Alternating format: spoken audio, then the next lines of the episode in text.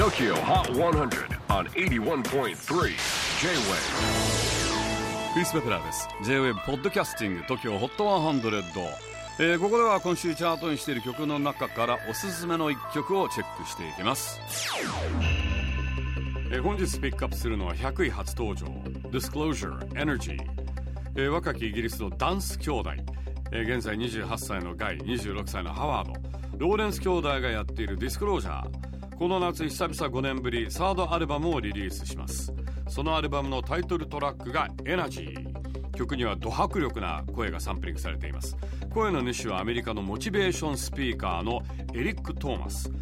モチベーションスピーカーとはその名の通りモチベーションやる気を上げてくれるプロの話し手のことなんですね。いわゆる啓発トーク啓発スピーチを行う、えー、人ですけれども。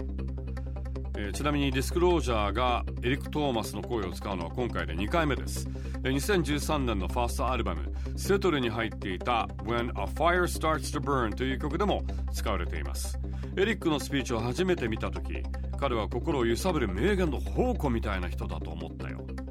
エリックの壮大な存在感とエネルギーは特にハウスミュージックにぴったりなんだとディスクロージャー語っています。さらにこんなことも言っています。全ての人間が持っているエネルギーはこの地球を維持することも破壊することもできてその責任を問われる。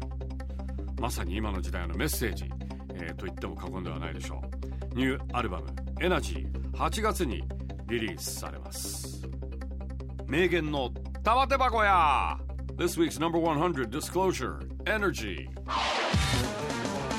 J-Wave Podcasting Tokyo Hot 100